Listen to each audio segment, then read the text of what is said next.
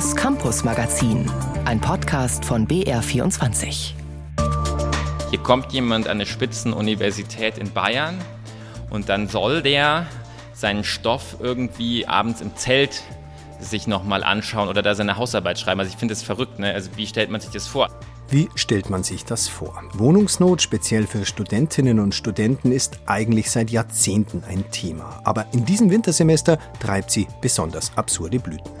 Außerdem geht es im heutigen Campus-Magazin um Stimmtraining für Lehrkräfte per App und wie nützlich das ist, um Respektcoaching für Schüler, ein Projekt, das allerdings auf der Kippe steht, und um den guten alten Radelführerschein für Viertklässler.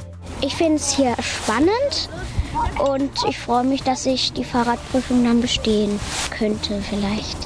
Im Studio begrüßt sie Johannes Rosthäuscher. Klimaforscher, die zum Forschen oder zur Tagung mit dem Flugzeug anreisen, nicht nur gefühlt ein besonders großer Widerspruch in unserer widersprüchlichen Welt. Wir gehen jetzt mal davon aus, dass das jeder Klimaexpertin, jedem Klimaexperten sehr bewusst ist. Der Sozialwissenschaftler Gianluca Grimalda, er untersucht für das Kiel-Institut für Weltwirtschaft die Auswirkungen des Klimawandels auf Inselgemeinschaften im Pazifik. Der hat mit seinem Arbeitgeber vereinbart, dass er nicht fliegen muss, auch wenn die Anreise per Schiff entsprechend lange dauert. Jetzt hat er nach einer Reihe besonders unglücklicher Umstände zu viel Zeit verloren und es wurde ihm dennoch gekündigt und plötzlich ist er für seine Haltung weltbekannt. Sarah Pache. Er ist ein gefragter Mann. Der Guardian, CNN, SZ, Zeit, alle wollen sie Interviews mit Gianluca Grimalda. When they asked me to return to Kiel in five days, Sie baten mich, nach Kiel zurückzukehren. In fünf Tagen. Das hätte bedeutet, ein Flugzeug nehmen zu müssen. Da sagte ich, nein, ich werde nicht fliegen. In der aktuellen Situation des Klimazusammenbruchs wäre es moralisch inakzeptabel, einen Flieger zu nehmen. Das gehört wirklich in eine vergangene ökologische Ära. Grimalda ist Sozialwissenschaftler und forscht seit etwa einem halben Jahr auf Bougainville, einer Insel im Pazifischen Ozean, zu der Frage, wie Marktwirtschaft und Klimawandel den Zusammenhalt und das gegenseitige Vertrauen innerhalb einer Gemeinschaft beeinflussen. Der Zusammenhalt mit seinem Arbeitgeber, dem Kiel-Institut für Weltwirtschaft jedenfalls, hat unterdessen ziemlich gelitten. Grimalda ist mittlerweile gekündigt.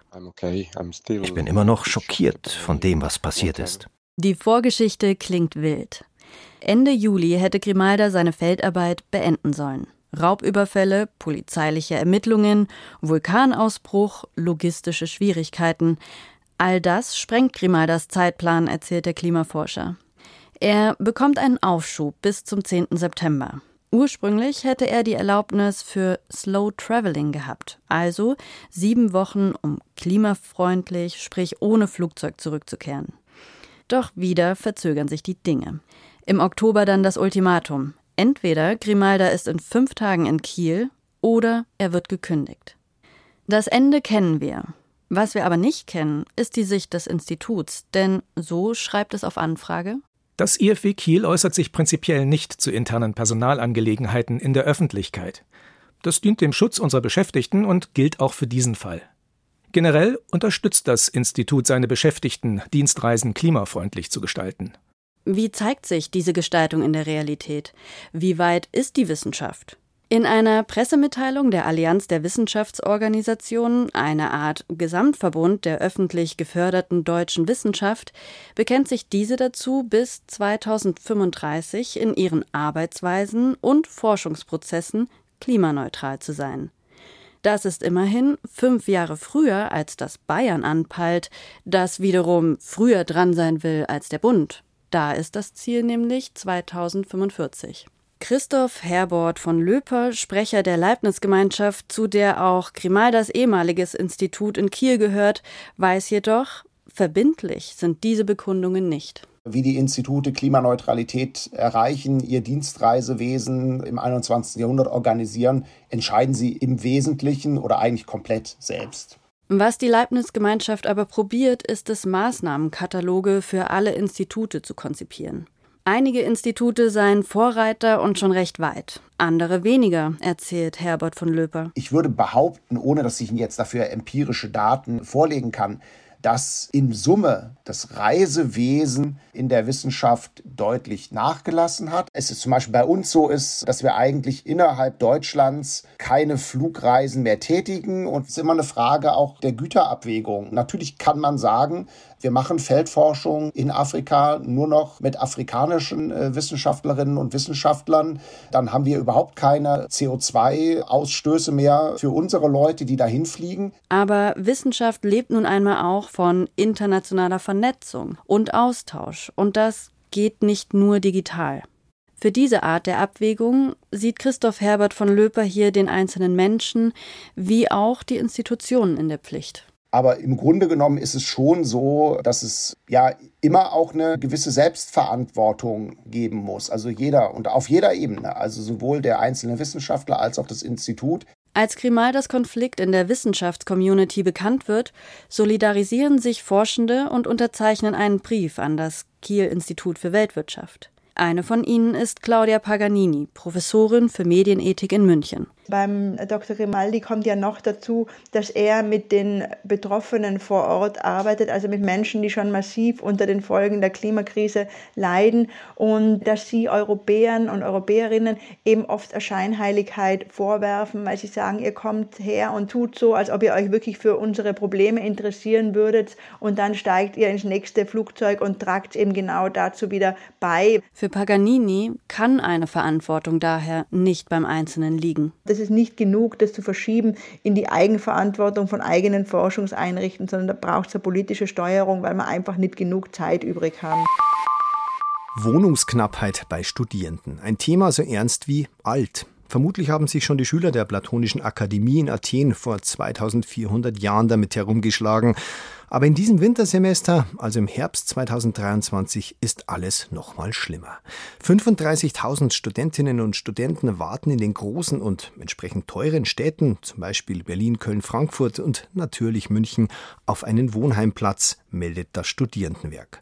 Wie gesagt, München, da ist die Lage traditionell schon besonders wüst, Wohnungsmarkt absurd, zwei riesige Unis und seit geraumer Zeit noch wüster. Im größten Wohnheim Deutschlands, der guten alten Studentenstadt mit eigentlich 2500 Appartements, da steht die Hälfte leer, Sanierungsstau. Folge, die Studierenden verbrauchen mindestens die Hälfte ihrer Kreativität schon für die Wohnungssuche und auch das hilft am Ende nicht immer. Burkhard Schäfers hat sich auf die Suche gemacht, wie Studierende mit kreativen Ideen vielleicht doch noch zu einer bezahlbaren Bleibe kommen können. Hallo zusammen. Wie so viele andere suche ich nach einer Wohnung oder WG-Zimmer in München, da ich zum Wintersemester mein Studium an der TUM beginnen werde. Über die gängigen Plattformen ist nichts zu finden und die Wohnheime scheinen wirklich alle voll zu sein. Schreibt ein 19-jähriger angehender Student bei Facebook. Bezahlbare Zimmer fehlen in etlichen Unistädten, aber in München ist das Problem nochmal verschärft, sagt der Politikstudent David Waders. Die Studierendenzahl in München hat sich seit den 70er Jahren vervielfacht eigentlich. Es sind über 100.000 Studierende und die müssen auch irgendwo wohnen. David Waders ist Studierendenvertreter an der TU München und hat zusammen mit anderen im Frühjahr den Arbeitskreis Wohnen gegründet. Vor allem am Semesteranfang erreichen uns viele Verzweifelte, die hier in München ankommen, vielleicht für die ersten paar Wochen noch ein Hostelzimmer sich genommen haben und versuchen hier Fuß zu fassen, eine WG oder irgendeine Wohngelegenheit zu finden. Ich hatte einen Kommilitonen, der hat zum Beispiel mehrere Wochen Couchsurfing betrieben, mal bei einem auf dem Sofa, mal beim anderen auf dem Sofa, mal bei irgendjemandem auf der Matratze. Und dann gibt es halt auch noch Leute, die zum Beispiel in einem Van wohnen und mit ihrem Auto, ihrer Wohnung immer rumfahren und anderswo parken können. Tatsächlich ist der Student mit dem Camper kein Einzelfall. Für Aufsehen sorgt eine Aktion, die der Campingplatz Thalkirchen bis Ende Oktober ausgerufen hat. Er gehört einer städtischen Tochter. Dort bezahlen Erstsemester nur den halben Preis. Sie können also übergangsweise im Zelt oder Wohnmobil leben. Das soll den großen Andrang zum Semesterstart etwas entschärfen. Der grünen Landtagsabgeordnete Florian Siegmann sieht das aber allenfalls als Zwischenstation. Hier kommt jemand an eine Spitzenuniversität in Bayern und dann soll der seinen Stoff irgendwie abends im Zelt sich nochmal anschauen oder da seine Hausarbeit schreiben. Also ich finde das verrückt, ne? Also wie stellt man sich das vor? Um die kurzfristige Not zu lindern, haben Politiker die Münchnerinnen und Münchner aufgerufen, Zimmer an Studierende zu vermieten. Wer jetzt noch keine Bleibe hat, dürfte sich über fast jede Art von Angebot freuen. Florian Siegmann, der selbst ein WG-Zimmer vermietet, rät dazu, möglichst viele Leute aktiv anzuschreiben. Wenn jemand in München eine Wohnung sucht, dann läuft es heute im Wesentlichen über WhatsApp-Gruppen, Chats, Nachrichten an Freunde, Bekannte, man tauscht sich aus auf eine Plattform stellen. Dazu kommt es ja oft gar nicht, weil ich in der Zeit, wo ich mir das überlegt habe, schon aus dem Freundes- und Bekanntenkreis drei Nachfragen hatte, ob es hier nicht irgendwo ein Zimmer gäbe. Besonders schwer haben es naturgemäß ortsfremde Erstsemester und Erasmus-Studierende. Für diejenigen aus dem Ausland gibt es ein Zimmerkontingent in den Wohnheimen des Münchner Studierendenwerks. Eigentlich hätte die bayerische Landeshauptstadt in Sachen Wohnheime gute Voraussetzungen.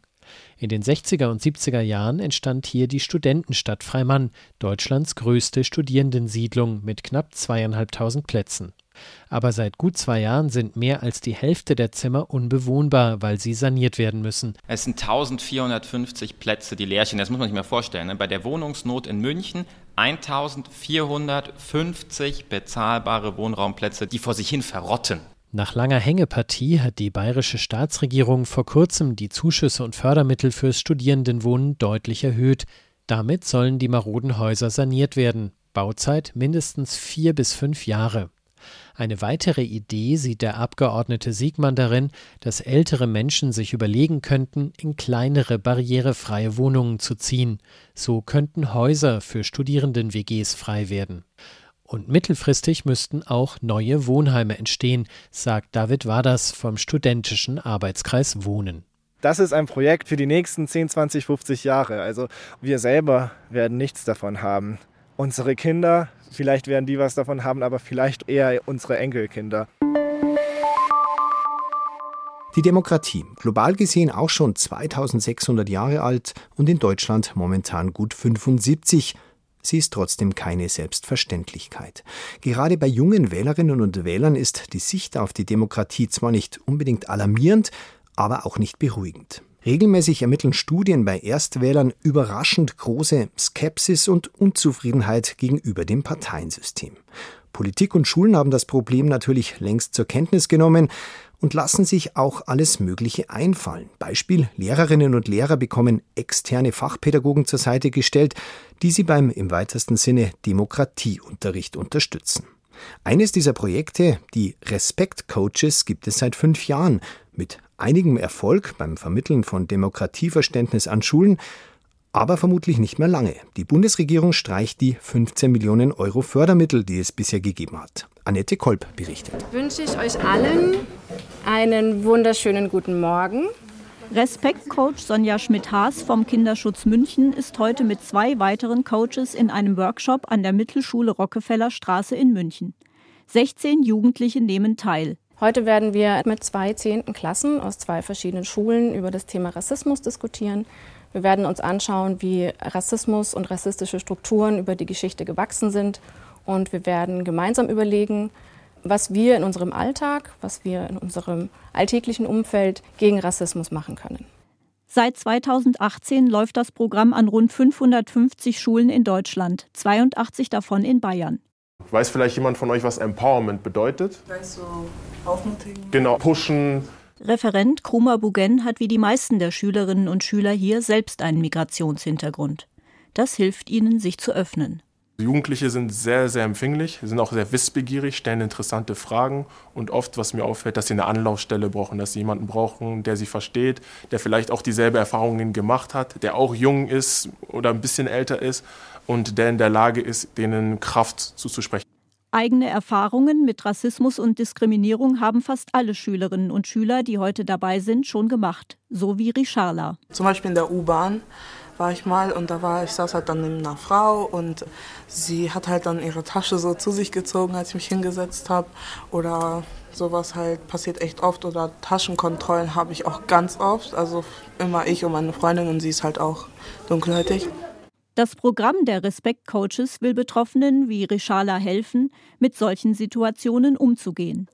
Selbstbewusstsein stärken, die richtigen Antworten finden, die Persönlichkeit stärken. Das sind die Ziele und vorbeugen, damit Jugendliche Toleranz lernen und allgemein Vorurteile abbauen. Sonja Schmidt-Haas vom Kinderschutz München sieht in der Sozialarbeit der Respekt-Coaches darüber hinaus einen großen Vorteil, den so nur ein Programm von außerhalb der Schule bieten kann. Wir sind keine Lehrkräfte. Mit uns können Sie offen über Ihre Themen sprechen. Sie können mit uns Lösungsstrategien erarbeiten. Und wir können einfach gemeinsam überlegen, was können wir tun, damit unsere Gesellschaft ein demokratischer, weltoffener Ort bleibt. Nicht nur die teilnehmenden Schülerinnen und Schüler haben etwas von dem Programm, die Schule insgesamt profitiert von den Respekt-Coaches, sagt Lehrerin Funda Kaliskan. Der Umgang ist auf jeden Fall in der Schule besser miteinander geworden. Die Schüler nehmen mehr Rücksicht aufeinander, auch auf Lehrer. Auch das Lehrpersonal hat viel mitgenommen. Die ganze Schulfamilie ist gewachsen mit diesem Projekt. Auch die Schülerinnen und Schüler bestätigen das, sowie Seltenet, die ebenfalls an dem Respekt-Workshop teilnimmt. Für mich ist es sehr wichtig, weil ich dann auch, zum Beispiel, ich weiß, vielleicht mache ich auch manchmal Sachen oder sage manchmal Sachen, die nicht so angebracht sind. Und dann weiß ich halt, worauf ich nächstes Mal achten muss, was ich besser machen kann. Seit einigen Wochen ist bekannt, dass die Bundesregierung das Programm der Respekt-Coaches Ende des Jahres auslaufen lassen will. Nicht nur an der Schule an der Rockefellerstraße hofft man auf alternative Projekte, damit die Demokratiebildung nicht auf der Strecke bleibt. Wir bleiben im Klassenzimmer. Wer je länger als 30 Minuten vor einer, sagen wir, einigermaßen ruhigen Klasse gestanden und auch noch geredet hat, der weiß, wie sich Stimmbandschmerzen anfühlen. Lehrerinnen und Lehrer machen das jeden Tag, leider nicht immer ohne Folgen. Mindestens ein Viertel von ihnen bekommt im Lauf des Berufslebens eine Stimmstörung, die so gravierend ist, dass sie kurz oder auch länger ausfallen. Vorbeugen könnte Stimmtraining. Und genau dafür hat die Uni Regensburg jetzt eine App entwickelt. Roland Schenke war bei einem Testlauf dabei. So, dann setzt euch mal bitte alle auf eure Plätze. Seit drei Jahren ist Nadine Böhle Lehrerin am Regensburger St. Marien Gymnasium. 23 Schulstunden unterrichtet sie Mathe und Chemie. Ihre Stimme braucht sie dann nicht nur, um gegen laute Klassen anzukommen ich liebe meine Fächer, aber ich weiß auch, dass äh, definitiv nicht jeder Mathematik oder Chemie gut findet. Aber ich finde es dann wahnsinnig schön, wenn man selber Begeisterung zeigen kann, dadurch die Kinder mitreißen kann. Und da ist die Stimme sehr wichtig, ja. Nebenberuflich ist Nadine Böhle Sängerin. Sie hat eine ausgebildete Stimme, kennt Übungen und die richtige Atemtechnik, die ihr als Lehrerin helfen, ihre Stimme nicht zu überlasten. Wie wichtig das ist, betont Anne Schützenberger, Professorin für Phoniatrie, also Stimmheilkunde, an der Uni Erlangen. In einem großen Umfang kann ein gesunder Kehlkopf durch geeignete Stimm- oder Sprechbegleitung geschult werden, weil eben der, das Organ Kehlkopf zwar den primären Ton bildet, natürlich aber die Stimme weiter in den Resonanzräumen, sprich also Schlund, Mund, dann Nase weiter modifiziert wird, dieser primäre Ton. Und dadurch kann man natürlich auch viel den Kehlkopf selber dann entlasten. Richtiger Umgang mit der Stimme muss also gelernt werden. Das ist aber nicht Bestandteil des Lehramtsstudiums oder des Referendariats, kritisiert Nadine Böhle wir werden in der Ausbildung rein gar nicht auf die stimmliche Belastung vorbereitet. Und wenn ich mir dann insbesondere Sportlehrkräfte anschaue, die in der Halle stehen mit schreienden, kreischenden Kindern, dass die natürlich auch insbesondere an ihr Stimmlimit kommen, ja, das ist klar. Ohne Stimmtraining aber erhöht sich laut Studien das Risiko, an einer Stimmstörung zu erkranken, um das 1,6-fache. Helfen soll jetzt eine an der Uni Regensburg entwickelte App, das Regensburger Stimmtraining. Mitentwickelt hat sie Jonas Haug vom Institut für Educational Data Science. Das Ziel der REST-App ist letztendlich ein Angebot für Lehrkräfte zu schaffen oder zu bieten, ihre eigene Stimme nicht unbedingt zu verbessern, sondern gesund zu erhalten. Seit September testen 300 Kolleginnen und Kollegen die App, bevor sie 2025 für alle bayerischen Lehrkräfte freigeschaltet werden soll. Nadine Böhle ist eine der Testerinnen. Ihre Lieblingsübung: Mit einem Silikonschlauch bläst sie Luft in eine Wasserflasche und erzeugt dabei verschiedene Laute. Das befreit die Stimme von Schleim. Hilft auch tatsächlich, um die Stimme ein bisschen fit zu bekommen. Und zum Aufwärmen wirbeln die Fingerspitzen über ihren Brustkorb. Die Übungen kennt die Lehrerin zwar alle aus ihrer Gesangsausbildung, doch die App sieht sie trotzdem sehr positiv. Also ich fand es sehr schön, dass sie relativ einfach aufgebaut ist, die App. Ihr Tipp, sich nicht von der Fülle der Übungen abschrecken lassen. Ich würde sie schon empfehlen. Ich würde aber auch ganz klar dazu sagen, äh, dass man nicht eben mit der Vorstellung reingehen darf, ich muss das jetzt der Reihenfolge nach alles durchmachen, sondern man muss sich das eher wie so ein Buffet vorstellen, wo man sich das rauspickt, was man eben braucht. Den Machern ist aber sehr bewusst, dass die App-Lösung Grenzen hat, vor allem beim Feedback. Nee, also Feedback ist in keinem Fall ersetzbar. Nur ein Feedback ist leider für 180.000 Lehrkräfte die wir in Bayern haben, nicht realisierbar. Trotzdem könnte die App ein Schritt sein, um einem großen Problem zu begegnen. Denn weil Lehrkräfte besonders häufig Stimmstörungen entwickeln, so Phoniatrieprofessorin Schützenberger, sind sehr viele irgendwann gar nicht mehr arbeitsfähig. Man redet so von 25 Prozent der Lehrkräfte, die im Leben von einer nicht infektbedingten Stimmstörung betroffen sind. Das sind viermal so viele wie in der Normalbevölkerung. So weit möchte es Nadine Böhle nicht kommen lassen. Sie will die App nutzen, ihrer Stimme zuliebe und um noch viele Jahre Mathematik und Chemie zu unterrichten. Ich bin wahnsinnig gerne Lehrerin, ja. Ein Beitrag von Roland Schenke war das, gesprochen hat Florian Pfalz-Eder. Und jetzt gehen wir noch ein paar Jahre zurück vom Gymnasium in die Grundschule. Die meisten von uns dürften sich noch an den Fahrradführerschein in der vierten Klasse erinnern. Es gibt ihn tatsächlich immer noch. Und, sagen die Fachleute, in Zeiten von allgemeinem Bewegungsmangel und allgegenwärtigen Elterntaxis wird er immer wichtiger. Alexandra Rehse war beim Üben in einer Grundschule im unterfränkischen Landkreis Rhön-Grabfeld. Ein Fahrradübungsplatz hinter der Turnhalle in Wolbach. Verkehrserzieherin Katharina Emmerling steht vor rund 30 wissbegierigen Grundschülern. Sie erklärt noch einmal die Verkehrsregeln. Soweit verstanden? Ja! Vor den Viertklässlern ein Übungsplatz bestückt mit kleinen Ampeln, einer Menge Verkehrsschilder, ja sogar einer kleinen Baustelle. Nur Autos gibt es keine. Nutzt die Zeit heute das Linksabbiegen vor allen Dingen an der großen Kreuzung. Einige Kinder sind noch unsicher. Selina aber stellt den Sattel hüfthoch ein, Helm auf und fährt los. Sie stoppt an einer roten Ampel. Und dann, wenn es rot-orange wird, dann wird es langsam auf grün und dann kann ich losfahren. Längst nicht alle fahren so sicher über den Verkehrsübungsplatz. Im großen Bogen abbiegen erst einmal. Ihr müsst warten, weil sie an der Baustelle steht, die hat die Vorfahrt. All diese Kinder müssen bald auf der Straße fahren. Der Bürgersteig ist ab zehn Jahren für sie tabu, erklärt Polizistin Katharina Emmerling und weiß um die Nervosität ihrer Schützlinge die Balance zu halten und vor allen Dingen dann gleichzeitig einen Schulterblick zu machen, dann ein Handzeichen zu geben, das ist schon schwierig. Ich finde es hier spannend und ich freue mich, dass ich die Fahrradprüfung dann bestehen könnte vielleicht. Mit diesem optimistischen Ausblick geht das Campus-Magazin auf BR24 zu Ende. Fürs Zuhören bedankt sich Johannes Rosthäuscher. Das Campus-Magazin, ein Podcast von BR24.